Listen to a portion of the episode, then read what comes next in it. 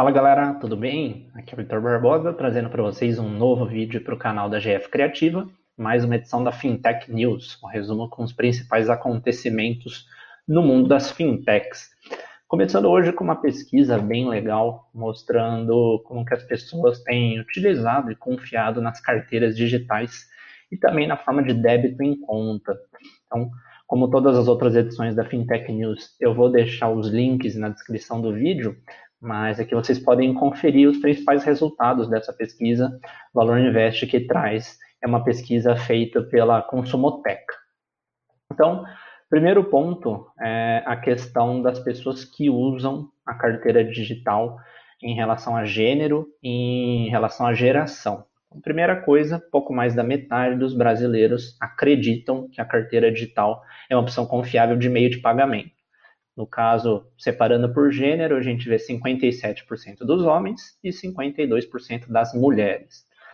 No aspecto também de confiança, mas das gerações, a gente vê naturalmente os mais novos são os que mais confiam e os mais velhos são os que menos confiam. Então, quando a gente fala da geração Z, que vai de 18 a 24 anos, 60% confia na, nesse tipo de meio de pagamento. 56% da geração Y, que vai de 25 a 39 anos, confiam, e na geração X, metade, 50%. Geração X, que é de 40 a 54 anos. Outro resultado bem interessante também nessa pesquisa é a questão do débito em conta corrente para pagamento de compra online. A gente vê que aqui tem uma, um nível de confiança de 60, 68% dos homens e 61% das mulheres. No aspecto de geração, tanto o Z quanto o Y têm 66% de confiança e na geração X 62%. E isso acaba tendo impacto de confiança mais diferenciado no aspecto da renda, no aspecto, então, débito em conta corrente para pagamento de compra online. Confiança para classe A 76%, na classe B 65% e na classe C 62%. É, aí é que a gente vê a questão de confiança dos métodos que as próprias lojas oferecem para realizar um pagamento, um QR Code, algum método próprio. E a gente vê o índice é maior na faixa etária de 18 a 24 anos, com 77%, os millennials 75% e a geração X 73%. E aqui, analisando o motivo da confiança, a gente vê que o maior motivador para a confiança está na flexibilidade de pagamento. 54% da geração Z, 60% geração Millennial e geração X. Segundo motivo que aparece é o cashback, uma parte do dinheiro que é devolvido no ato da compra. Segunda posição, e aí a gente vê que para a geração X é 40% e para a classe A 71%. Os principais motivadores. E a gente vê também que o aspecto de possibilidade de pagar boleto sem precisar ir num banco, numa instituição financeira, também é uma das grandes vantagens é, nessa questão de bancarização de tudo. Esse aspecto de pagamento de boleto em qualquer aplicativo, 62% vem como um grande diferencial na geração Z, 58% nos millennials e 60% na geração X. Na sequência, como grandes vantagens, a gente vê a possibilidade de enviar e receber quantia para as pessoas, é, uma outra forma além das tradicionais transferências bancárias. Ainda na pesquisa, para aproximadamente metade dos brasileiros não é preciso mais ir ao banco para pagar um boleto. Isso é uma grande facilidade, né? Para 47% da geração Z e de millennials e 50% para a geração X. E fechando aqui, mais de um terço da população também já abre mão do banco para fazer as transferências, as TEDs, DOCs, segundo, sendo 38% geração Z e X e 39% nos millennials. A gente vai falar mais um pouquinho, já tem vários vídeos sobre o assunto, mas o Pix também acaba sendo uma vantagem em relação a isso. Partindo para a segunda notícia aqui que a gente acompanha aqui no portal Investidor do Estadão, uma notícia envolvendo o PicPay, PicPay é um aplicativo de pagamentos, ele já tem até sua conta digital. E até aproveitando, né, a notícia anterior a gente estava falando das carteiras digitais, o PicPay é um desses casos. E o PicPay ele já oferecia é, um rendimento automático para o dinheiro que estava na conta. Assim como, por exemplo, empresas como o Nubank faz, que você tem lá, seu dinheiro está na conta, ele rende, geralmente ele rende 100% do CDI. O PicPay ele traz uma novidade, um rendimento mais alto. Ele passa a oferecer 210% do CDI. Então acaba sendo um motivador para a pessoa que quer deixar esse dinheiro na conta rendendo um pouquinho mais do que uma própria no conta da vida, CDBs com liquidez diária, Tesouro Selic e, inclusive, principalmente a caderneta de poupança, né? Aqui só um porém, né? É, é uma forma interessante, mas aqui não é um título que tem garantia do Fundo Garantidor de Créditos, o FGC. Só que aqui o PicPay até explica, são títulos, esses investimentos estão atrelados aos títulos públicos. São títulos que têm um alto nível de conservadorismo, de segurança. Então é uma forma que você, é bom saber que não tem o FGC por trás, mas o, os próprios gestores, o próprio PicPay está assegurando que há uma, uma, proteção muito grande por estar vinculado aos títulos é, públicos brasileiros. Aí a gente tem na sequência uma, algumas notícias envolvendo o Pix.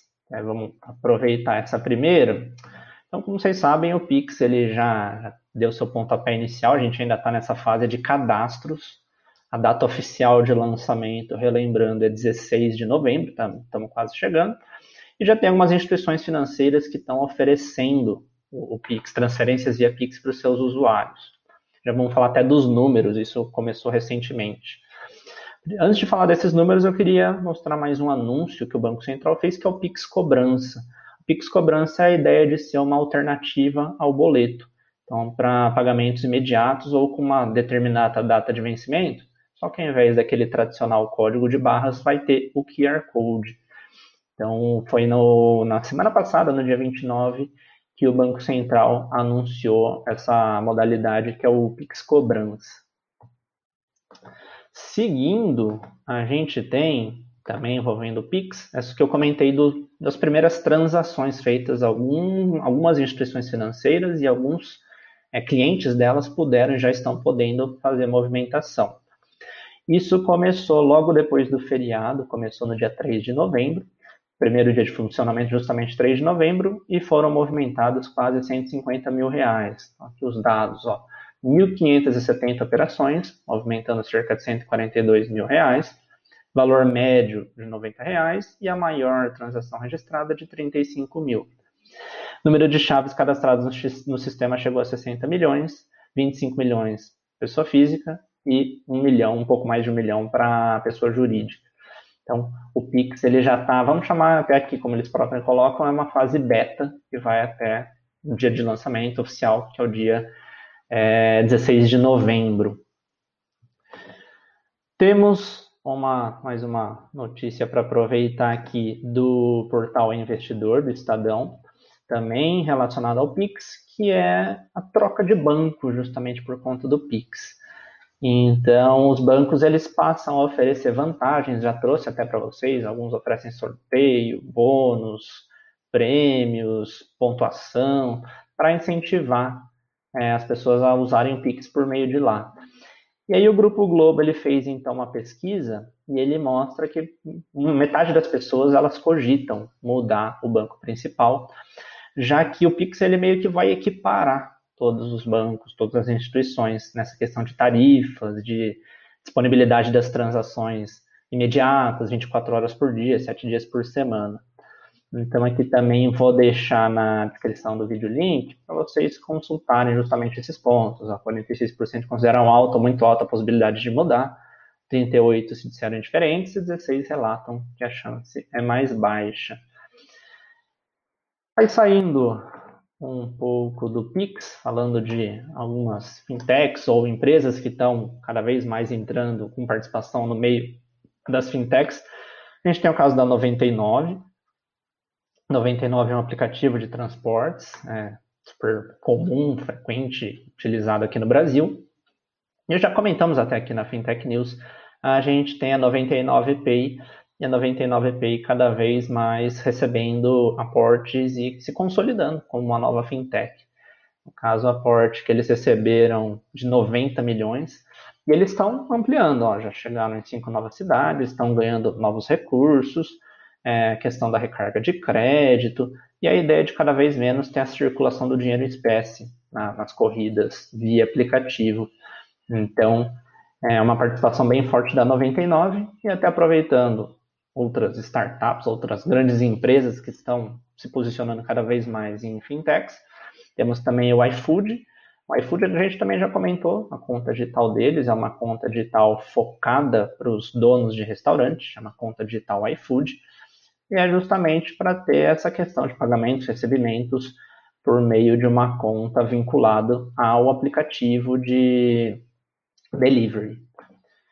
E a última notícia que temos é uma notícia do portal Finsiders, que também sempre trago algum, alguns dados, alguns posicionamentos bem interessantes que eles trazem toda semana, e aqui mostrando também um, um levantamento de negociações envolvendo startups, e a gente vê que as fintechs têm um, um grande volume quando a gente olha o mês de outubro.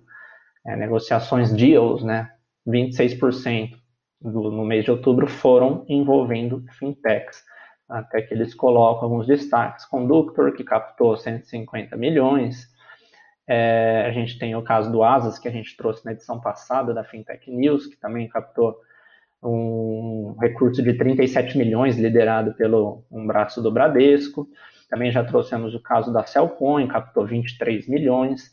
E Biscapital captou 20 milhões, além de outros aqui que a gente também já trouxe em algumas edições, como Transfira e a, a 55.